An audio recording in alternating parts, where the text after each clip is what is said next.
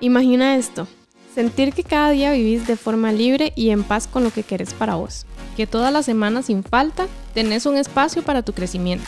Rodearte de personas que estén transitando un camino similar al tuyo y por lo tanto puedan entenderte, apoyarte y validarte. Poder aprender y conversar sobre temas que tal vez no puedes conversar con tu familia y amistades. Expandirte y empezar a vivir la vida que realmente deseas. Y si pudieras tener esto y mucho más, te presentamos nuestra nueva membresía Vivir Libre, que incluye clases virtuales en vivo semanales sobre temas para el crecimiento y la expansión personal y colectiva, donde vas a poder obtener la primicia y precios especiales para lanzamientos de cursos, talleres y programas de WINT. Recursos para hacer tu aprendizaje y libertad más fácil. Y además una comunidad de personas en el mismo camino. La suscripción mensual vale 25 dólares al mes. Incluye el acceso a todo el contenido, una plataforma privada gratis, soporte por chat y un ticket al evento presencial que vamos a tener bimensual. O también puedes pagar la suscripción anual que vale 22 dólares al mes, obtenés todo lo mismo que tiene la suscripción mensual y además te enviamos un workbook físico de sanación. Para suscribirte a nuestra nueva membresía solo tenés que ingresar a nuestra página web win.podia.com. Iniciamos en abril. Te esperamos.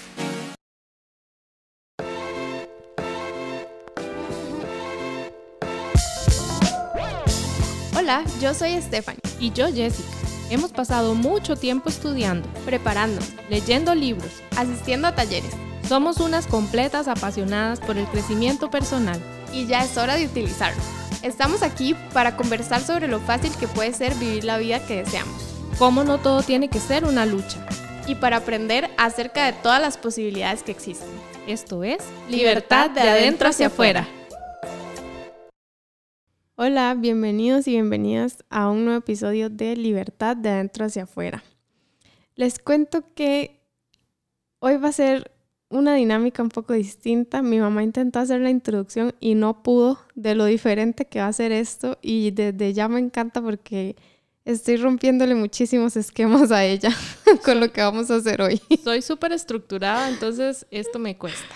Se lo propuse el tema y no pudo ni siquiera hacer la introducción, entonces aquí estoy yo lo que vamos a hacer hoy es una ronda de preguntas y respuestas sin ningún objetivo, porque claramente la señora aquí presente dijo, pero ¿cuál es el objetivo? ¿Cuál es el fin? Y yo, mami, nada más divertirnos, conocernos, que las personas nos conozcan. Entonces, no tenemos idea qué nos vamos a preguntar la una a la otra.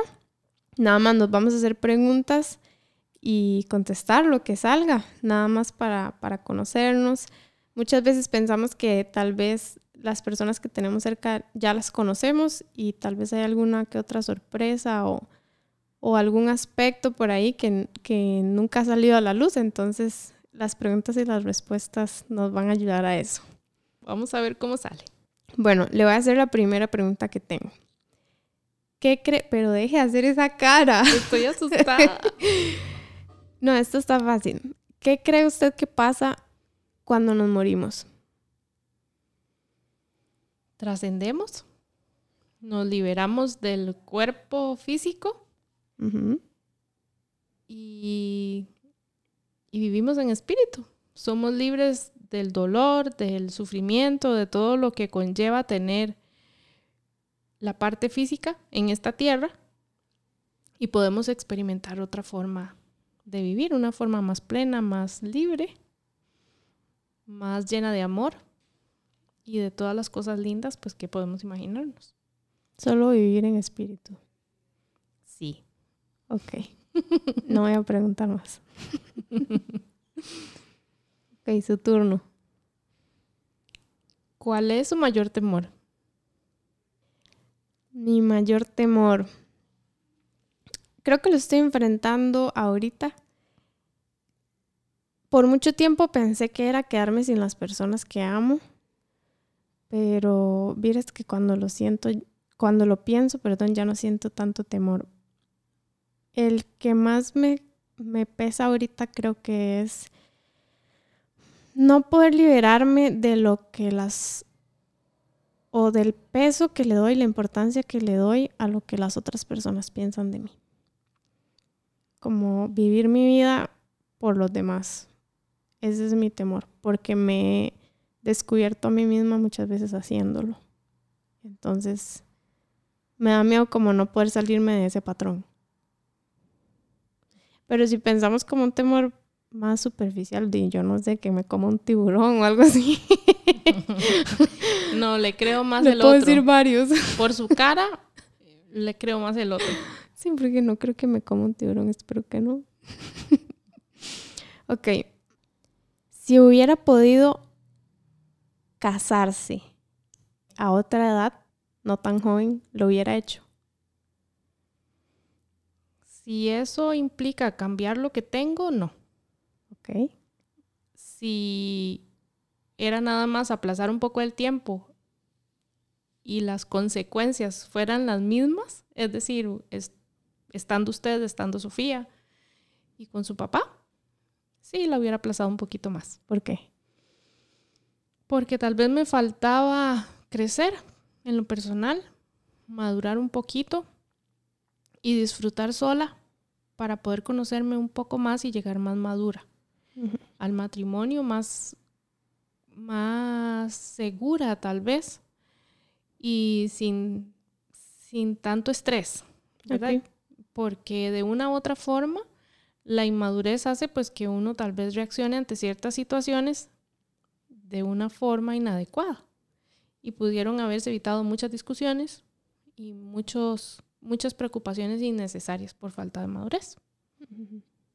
Inclusive consecuencias en la crianza de ustedes, ¿verdad? Especialmente usted, que fue la que, Ujú. la que llevó la primera parte, estábamos muy jóvenes. Pensé que iba a decir la que llevo palo.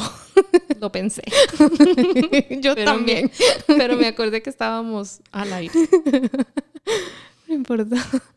Aquí estamos mostrando todos nuestros colores. ¿Qué es lo que más la hace enojar? Mm, lo que más me hace enojar, creo que es que, que, ¿cómo decirlo esto de forma bonita?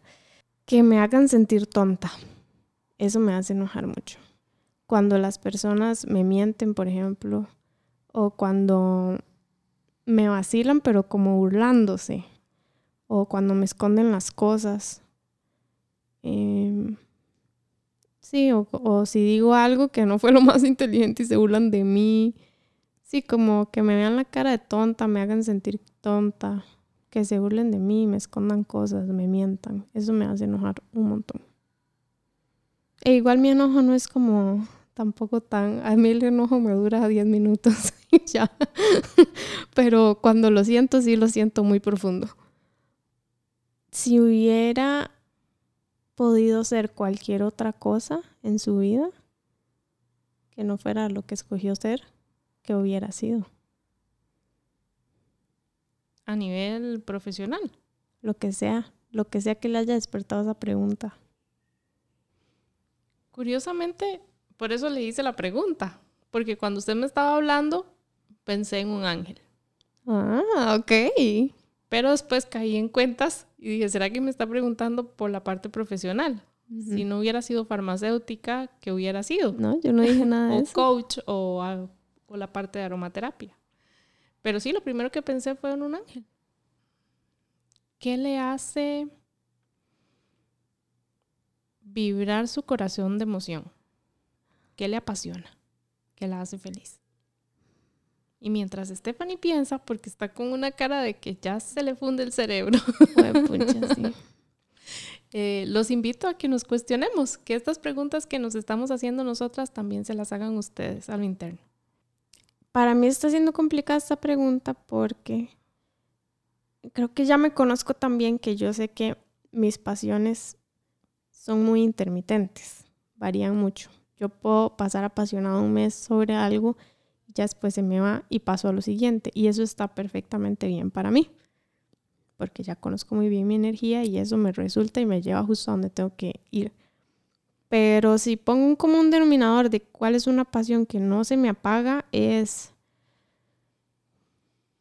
como cuando puedo aprender lo que me dé la gana, no lo que tengo que aprender. O sea, muchas veces, por ejemplo, ahorita emprendiendo, teniendo nuestro propio negocio, hay muchísimas cosas que hay que aprender porque toca aprenderlas, porque nos toca hacer todo al principio y, y tal vez son cosas que no me gustan, pero cuando yo digo, ah, qué bonito, no sé, aprender a hacer origami y me puedo meter a todos los cursos que me dé la gana y comprar todos los materiales que quiera de todos los colores de no sé cómo decirlo, como me emociona mucho cuando puedo nada más hacer lo que quiero porque sí y no porque tengo que. Eso es lo que me apasiona. Tal vez como explotar la creatividad. Sí. No por obligación, sino por simple placer. Eso. Porque aparte escogí una carrera donde me obligaban a ser creativa, ¿verdad? Yo, bueno, si no conocen mi, mi pasado es en publicidad, específicamente en la reacción creativa. Entonces, el que me obligaran todos los días a ser creativa y ese era mi trabajo y por eso me pagaban, como que me apagaba un poco mi creatividad, es medio irónico, pero cuando puedo hacerlo solo porque sí, o sí, como explorar nuevas disciplinas o lo que sea, solo porque me gusta. No puedo decir una disciplina en específico, sino eso de poder aprenderlo y explorarlo. Sí, creo que no sé si me expliqué. Sí, sí. ok. Um, eso es fácil y no me la sé. ¿Cuál es su color favorito? Tengo varios. Así como ya que... Ya sabía que sí iba a ser la respuesta. no tengo uno en especial. Tengo varios que me gustan, que me hacen sentir bien, dependiendo como del día. O, del, de la necesidad que mm, tenga. Me gusta el azul, el anaranjado también, el morado. Y curiosamente, el gris. Sí. Quiero que me cuente qué es lo que más atesora de su relación con su hermana. Que es la única persona que me puede entender respecto a ustedes. No, no me refiero solo a lo malo, en todo sentido. Es la única persona que yo le puedo, que ni siquiera le tengo que decir o hablar y ella entiende cómo me estoy sintiendo ya sea en momentos buenos o en momentos malos. Respecto a ustedes, más que todo, como si tengo algún problema con usted o algo así, yo allá no le tengo ni siquiera que explicar qué es lo que estoy sintiendo o qué es lo que me está haciendo sentir la situación. Sí, creo que eso, o sea, hay muchas, hay muchas cosas, obviamente, yo a mi hermana la amo. Nos costó muchísimo llegar a un punto donde ya solo sea amor y no tanto pelea, pero creo que es eso. Es la, es la única en el mundo que me puede entender. La pelea es porque se llevan siete años de diferencia. Sí. No, y no solo por eso, aunque no nos lleváramos años de diferencia, somos demasiado distintas, somos, los polos opuestos. Sí, también eso influye. bueno, ¿quién va? Voy yo. ¿Cree que hay vida en otros planetas? Bueno, ¿por qué no? ¿Verdad? No es algo en lo que creo firmemente que como decir que hay ovnis o extraterrestres o ese tipo de creencias, pero sí creo en un Dios que es amor, que es capaz de, todo, ¿verdad? Y, si nos creó a nosotros, sería muy prepotente de mi parte pensar que solo nos creó a nosotros. Sin ofender a todos los que no crean en eso, no les estamos diciendo prepotentes. No, jamás. no, no, me corrijo, tal vez o sea, estoy hablando por mí, no quiero sentirme como que yo le limito a Dios esa capacidad, ¿verdad?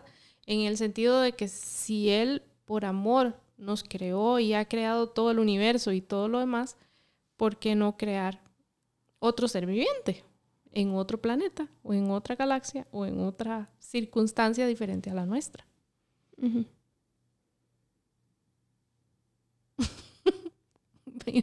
pero el silencio. es que sí, usted. Ah, cierto. Todo eso lo va a cortar, ¿verdad? Sí. Gracias.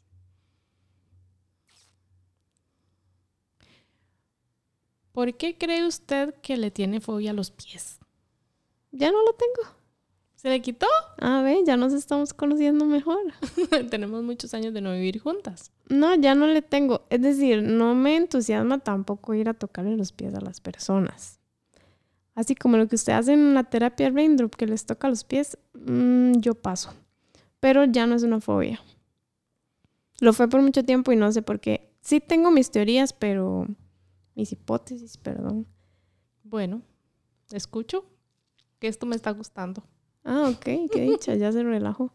Em, si pudiera borrar del mundo cualquier cosa, así por arte de magia, se fue, se borró, ¿qué sería? El egoísmo. Creo que el egoísmo es la raíz de muchos de los males que hoy por hoy vivimos. Y el mundo sería mucho mejor.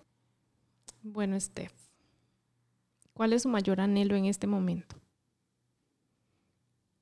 Mm, mi mayor anhelo en este momento es que usted y yo podamos dedicarnos 100% a nuestra empresa y que podamos ayudar a demasiadas personas y eso sea lo que nos dé comer, básicamente. Ese es mi anhelo, poder estar tranquilas de que podemos dedicarnos solo a lo que nos gusta y no a lo que tenemos que hacer.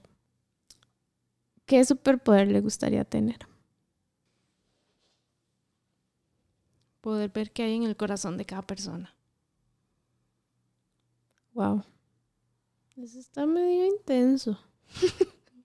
Usted me preguntó por un superpoder. A mí no me gustaría ese. Luego, luego veo cosas como. Pero podríamos ayudar mejor. Sí, también. Y poder entender cosas que a veces las personas ni siquiera pueden explicar. Bueno, creo que con esa cerramos, porque si no aquí duramos toda una hora. Muchas gracias por escucharnos. Sabemos que este episodio estuvo diferente a los demás. Ojalá algo que hayamos dicho les haya despertado en ustedes también para cuestionarse o hasta contestarse ustedes mismos estas preguntas. Gracias por estar aquí con nosotras y recuerden seguir el programa. Nada más le tienen que dar el botoncito para que les notifique cada vez que subamos un nuevo episodio y eso nos ayuda mucho para que más personas nos puedan escuchar. Nos escuchamos en el próximo. Hasta luego. Muchas gracias por escucharnos. Si te gustó este episodio, te invitamos a calificar el podcast y compartirlo para que más personas puedan escucharnos.